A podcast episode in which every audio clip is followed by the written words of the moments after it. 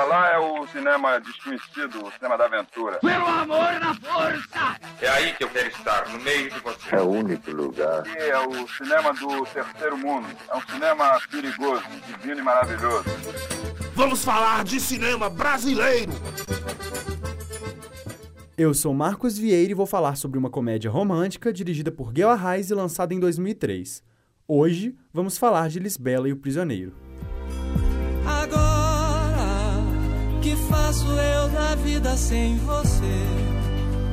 Você não me ensinou a te esquecer. Você só me ensinou a te querer e te querendo eu vou tentando.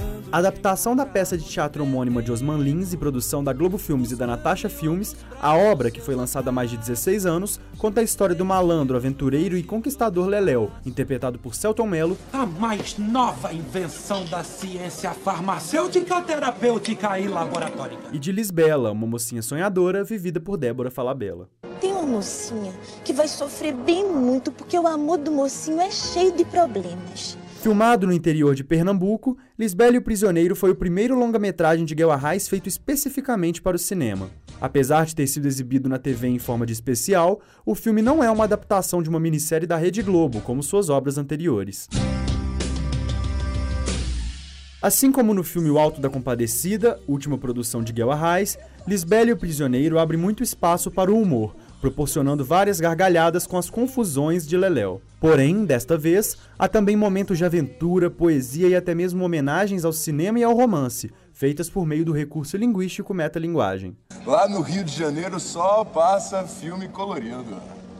Que tipo de história vai ser? Comédia romântica com aventura.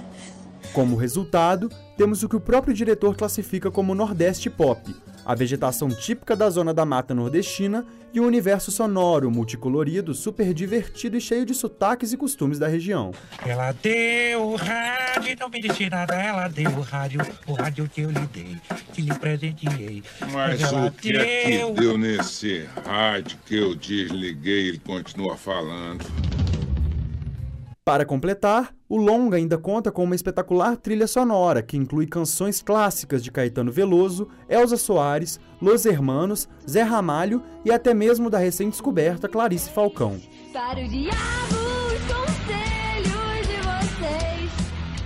Enfim, como fruto de todos os elementos citados, Lisbela e o Prisioneiro é um filme leve, bem produzido e elaborado, que não arrisca muito e nem inova, mas faz aquilo que se propõe a fazer, reunindo elementos característicos de um ótimo filme popular brasileiro. Agora, que faço eu da vida sem você? Você não me ensinou a te esquecer. Você só me ensinou a te querer e te querendo eu vou tentando me encontrar. Texto e produção de Marcos Vieira, Pedro Sampaio e Carol Silveira.